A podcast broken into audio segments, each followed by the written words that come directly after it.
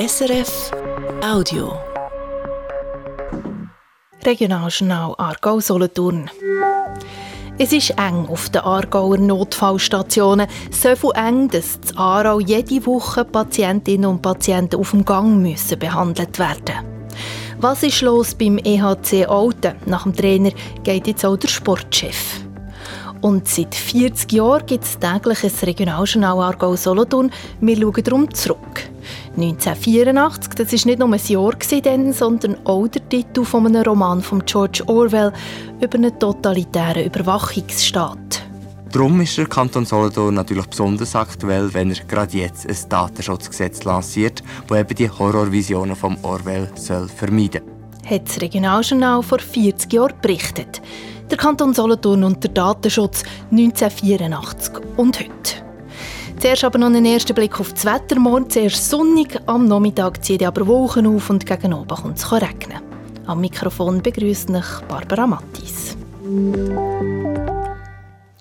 Auf den Notfallstationen vom Aargau wird es manchmal eng. Vor allem mit kleinen Verletzungen muss man darum etwa mal länger warten. Neue Zahlen zeigen, die kleinen Verletzungen machen einen grossen Teil aus von den Notfällen im Aargau. Der Ralf Heiniger hat Details. Nur jeder Dritte und jede Dritte, die im Kantonsspital Baden auf dem Notfall landet, gehört dort wirklich her. Fachleute reden von der höchsten Dringlichkeitsstufe. Die Aargauer Regierung hat die Zahlen aus den Aargauer Spitälern zusammengetragen und veröffentlicht die jetzt in einer Antwort auf eine Frage aus dem Parlament. Unter den restlichen zwei Drittel grosser Teil Bagatellfälle. Dazu gehört zum Beispiel ein Schnitt im Finger. Laut der Aargauer Regierung passiert das, weil viele Leute keinen Hausarzt mehr haben. Wir beobachten in den Spitälern auch, dass sich viele Patientinnen und Patienten nicht selber können oder wollen helfen, aber auch nicht wollen warten. Viele brauchen ja einfach schnell ein Arztzeugnis fürs Arbeiten. Das merke ich mir in den Spitälern im Aargau. Gerade in Aarau im Kantonsspital wird es manchmal eng. Mehrmals in der Woche müssen Patienten im Gang behandelt werden. Und vor allem Leute mit Bobo müssen lange auf eine Behandlung warten. Und das Baden sei in der Notfall manchmal so viel Fall, dass die Ambulanzen mit neuen Patienten zu anderen Spitälern geschickt werden. Das passiert aber nicht häufig, höchstens einmal im Monat, schreibt die Regierung. 282.000 Notfälle hat es im Jahr 2022 im Aargau gegeben. Knapp die Hälfte davon sind im Kantonsspital Aarau, also in Aarau und in Zofingen behandelt worden, 93.000 zu Baden. Zwei Organisationen aus den Kantonen Solothurn und Basuland wollen in Zukunft mehr zusammenarbeiten. Mehr dazu jetzt in den Nachrichten mit dem Bruno von Däniken. Und zwar wollen sich das Forum Schwarzbubenland und Promotion Laufental mehr austauschen. Zum Beispiel bei Verkehrsprojekten wie dem Ausbau der Schnellstrasse N18. Da wollen sie sich absprechen, wenn sie Stellung nehmen dazu. Für die Leute der Region hat die Kantonsgrenze Solothurn-Basuland nämlich kaum eine Bedeutung, heisst ihre Mitteilung. Das Forum Schwarzbubenland kümmert sich unter anderem um die Wirtschaftsförderung im Norden vom Kanton Solothurn, aber auch um Tourismus und Kultur. Der Getränkehersteller Rivella meldet ein erfolgreiches Geschäftsjahr. Die Rivella-Gruppe von Rotrist hat letztes Jahr 138 Millionen Franken Umsatz gemacht, gut 4% mehr als im vorderen Jahr. Das schreibt das Aargauer Familienunternehmen. Insgesamt hat die Rivella-Gruppe knapp 99 Millionen Liter zu trinken verkauft, gut zwei Drittel davon in der Schweiz. Rivella hat 230 Mitarbeiterinnen und Mitarbeiter und macht nicht nur Rivella, sondern zum Beispiel auch das Vitaminwasser Focus oder die Michel Fruchtsäfte.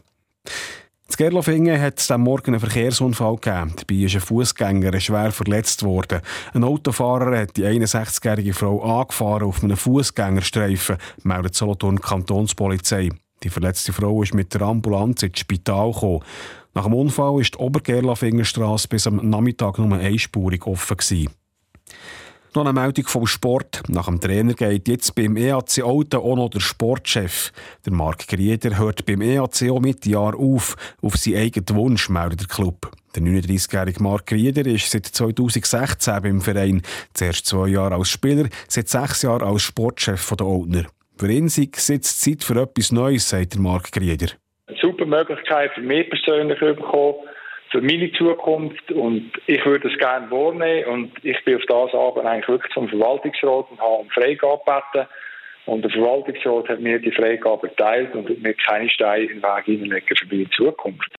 Außerdem sei es nach sechs Jahren vielleicht auch Zeit, dass ein neuer Sportchef frischen Wind für EAC Alten könnte bringen sagt der Mark Rieder.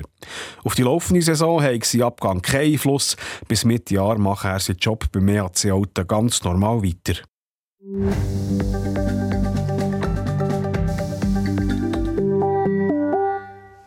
Vor 40 Jahren, 1984, ist diese Sendung hier, das Regionaljournal Aargau-Solothurn, zum ersten Mal in dieser Form über einen Sender als tägliches Magazin. Aus Anlass von dem Jubiläum schauen wir zurück in die Zeit und was dann die Region bewegt hat. Heute geht es um Datenschutz. Am 3. Februar 1984 hat die Solothurner Regierung eine Medienkonferenz gemacht und das Regionaljournal hat am Abend so darüber berichtet. Als redet vom Orwell und seinen Computer, die als Big Brother den Mensch kontrollieren und beherrschen. Man redet darum davon, weil der Orwell ja die Prophezeiung fürs Jahr 1984 gemacht hat. Darum ist der Kanton Solothurn natürlich besonders aktuell, wenn er gerade jetzt ein Datenschutzgesetz lanciert, das eben die Horrorvisionen vom Orwell soll vermeiden Der Regierungsrat Alfred Röteli hat heute Morgen das Gesetz vorgestellt. Der Alwin Gasser ist dabei. Gewesen. Man erlebt es doch immer wieder. Kaum ist zügelt oder geheiratet, kennt man einem in der ganzen Schweiz. Haufenweise Post von Firmen, wo man noch nie damit zu tun hat, Vertreter, die sich melden. Ein Grund für die Berühmtheit, die man hier plötzlich bekommen liegt bei einzelnen Gemeinden, die einen richtigen Handel mit Adressen treiben. Der Kanton Solothurn will jetzt die Angelegenheit regeln und das in einem neuen Datenschutzgesetz.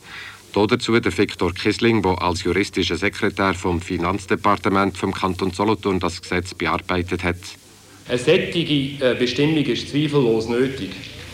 Denn die Einwohnerkontrollen erfüllen eine allgemeine Auskunftsfunktion, wofür für bei uns ein echtes Bedürfnis besteht.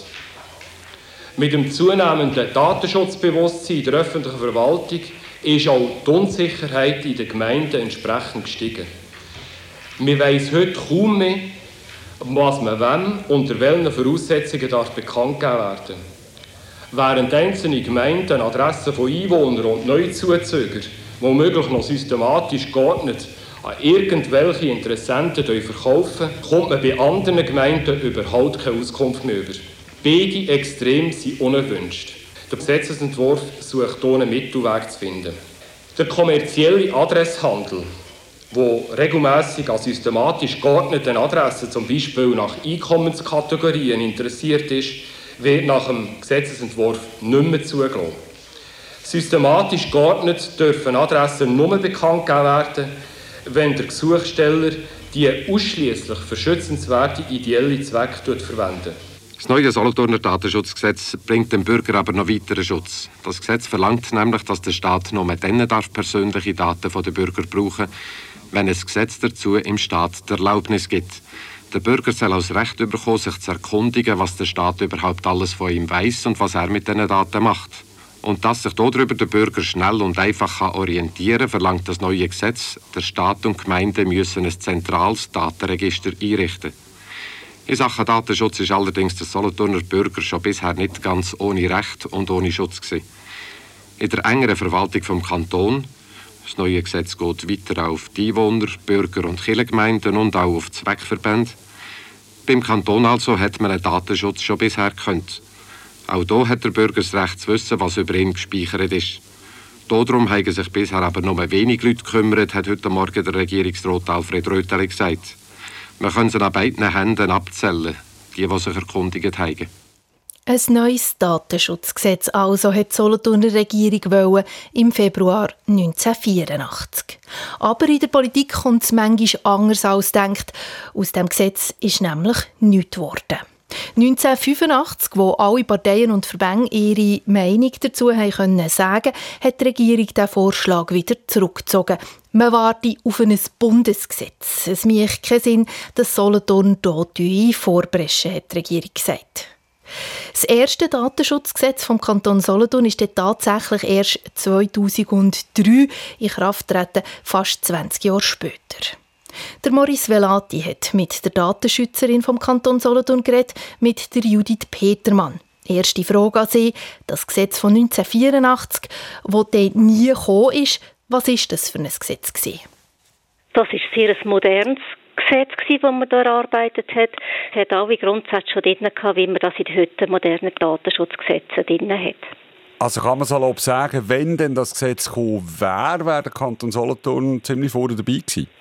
Ja, der Kanton Solothurn wäre definitiv bei den Pionierkantonen gewesen. Wir wissen unterdessen, dass die Regierung später dann gesagt hat, ja, äh, wir warten jetzt zu. Und aus dem heraus kommt so ein bisschen die zweite Frage. Können Sie aus dem Rückblick oder von dem, was Sie wissen, sagen, was für eine Bedeutung, sagen wir so, Ende 70er, Anfang 80er der Datenschutz hatte? Ja, zu dieser Zeit hat es so zwei Bestrebungen gegeben. Es hat die Bestrebungen gegeben, dass man Gefahren und die Risiken von den neuen elektronischen Datenbearbeitungen erkannt hat und auch den Eindruck hat, es braucht einen gesetzlichen Rahmen, um das auf gute Wege zu bringen. Und dann hat es aber auch Bewegungen gegeben, die sehr kritisch sind, die befürchtet haben, dass sie den Freiheiten eingeschränkt werden. Also ich rede jetzt von den Datenbearbeitern natürlich. Und auch einen administrativen Aufwand befürchtet haben. Und die Gesetzgebungsarbeiten auch auf Bundesebene, die sind sehr zögerlich vorangegangen. Das Ganze hat sich dann ein bisschen geändert, wo wir den sogenannten Fischenskandal hatten. Ist Ende der 80er Jahre gewesen. und das hat dann die Gesetzgebungsarbeit im Datenschutzbereich ganz wesentlich beschleunigt. Dann machen wir doch den Sprung in die heutige Zeit. Eben, äh, Im Radiobeitrag von 1984 wird davon berichtet, dass einzelne Gemeinden Adressdaten von Einwohnerinnen und Einwohnern unter anderem auch private Firmen weitergegeben haben. Das wäre heute undenkbar, oder? Das kommt heute klar nicht mehr vor. Wir hätten das, was man bei uns das Datenschutzgesetz auf kantonaler Ebene tatsächlich gekommen ist, hat man das auch untersagt. Man hat das geregelt, was zulässig ist und was nicht. Nein, das kommt heute nicht mehr vor. Aber man muss schon auch sagen, das Bedürfnis besteht natürlich auch nicht im gleichen Umfang, wie das früher sind. Die Firmen, die Direktmarketing machen, die kommen auf andere Wege zu besserem Datenmaterial, um ihre Werbung zu verschicken. Über Online-Bestellungen, wo man überall irgendwo ein Höckchen setzt, wo man allgemeine Geschäftsbedingungen tut, zustimmen und damit in aller Regel eben auch die Bewilligung gibt, dass man die Daten für Marketingzwecke brauchen darf. Sie sind seit über zehn Jahren als Datenschützerin im, Amt. In dieser Zeit ist ja gefühlt eben die Flut an Daten massiv gewachsen. Hat man das Gefühl, wir alle hinterlöhnt eben fette Datenspuren im Internet. Ist aus Ihrer Sicht damit auch die Sensibilität für den Datenschutz automatisch gestiegen? Vielleicht ein bisschen unterschiedlich. Ich denke, jetzt auf Behördenseite äh, merke ich mir schon, dass die Sensibilisierung stetig voranschreitet. Also es ist schon hoch gewesen. Vor zehn Jahren. Es ist ja nicht so gewesen, dass man da Datenschutz gar nicht umgesetzt hätte. Aber die Notwendigkeit wird länger mehr erkannt. Bei den Privatpersonen ist es halt manchmal schon ein bisschen anders. Da ist man manchmal auch erstaunt, was alles gepostet wird auf den Social Media. Also da sind die Leute vielleicht noch ein bisschen sorgenfrei unterwegs. In einem Lernprozess immer noch sozusagen? Es kommen auch immer neue Medien dazu, neue Gefahren und neue Risiken.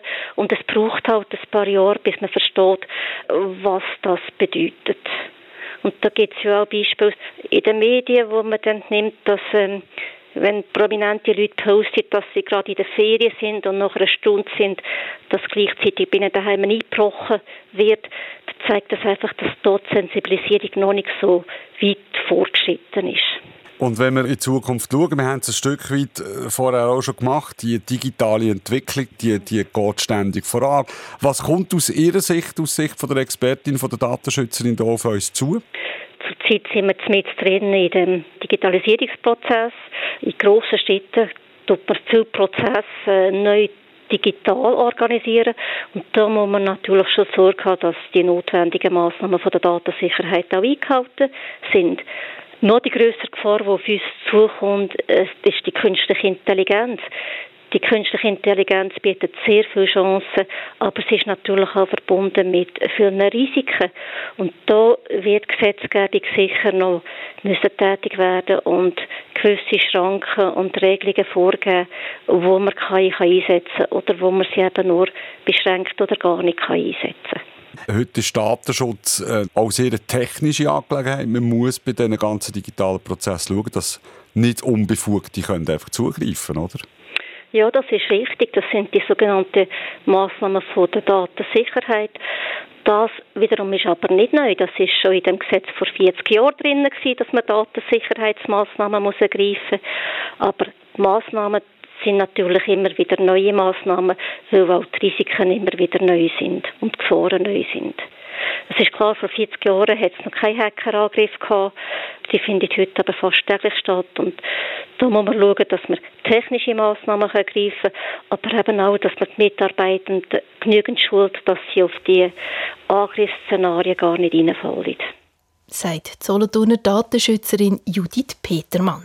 Vor 40 Jahren wäre der Kanton Solothurn also Pionier gewesen, hätte man das Datenschutzgesetz dann tatsächlich eingeführt, was ja eben nicht passiert ist.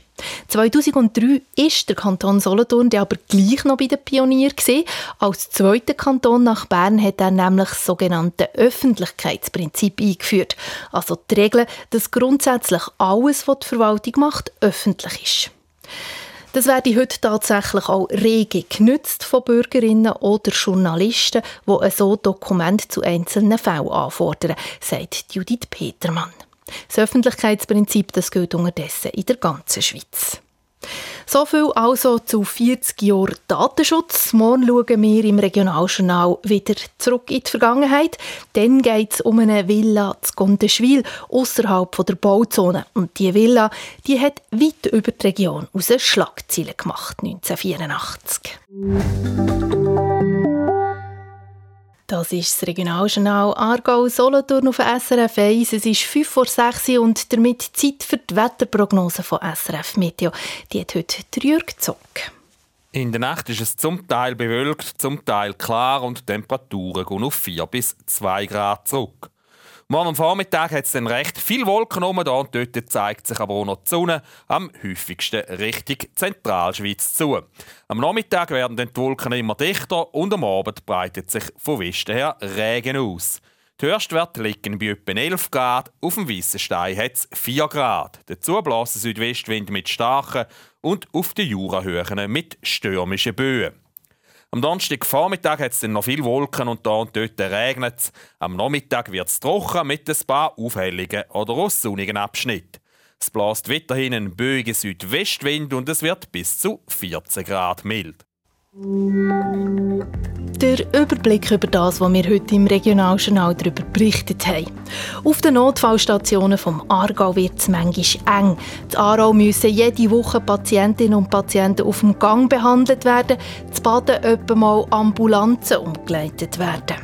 Grund dafür ist, dass viele Leute mit kleinen Verletzungen auf einen Notfall gehen. Das schreibt die Aargauer Regierung in ihrer Antwort auf Fragen aus dem Parlament. Im Kantonsspital Baden zum Beispiel höre nur jede Dritte und jede Dritte auch wirklich dorthin. Fachleute reden von der höchsten Dringlichkeitsstufe. Am Morgen haben wir darüber berichtet, dass die neue Altner Notschlafstelle schon Mitte April aufgeht. Acht Frauen und Männer, die kein Zuhause haben, dürfen dort jede Nacht schlafen, für das sie nicht draussen übernachten müssen.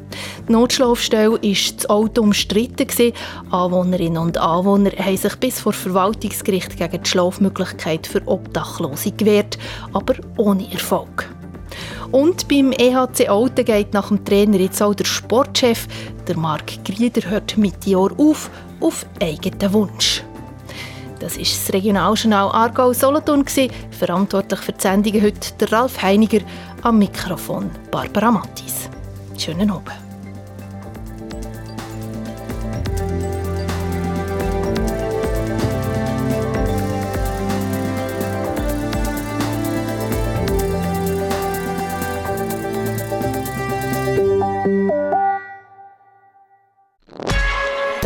Podcast von SRF.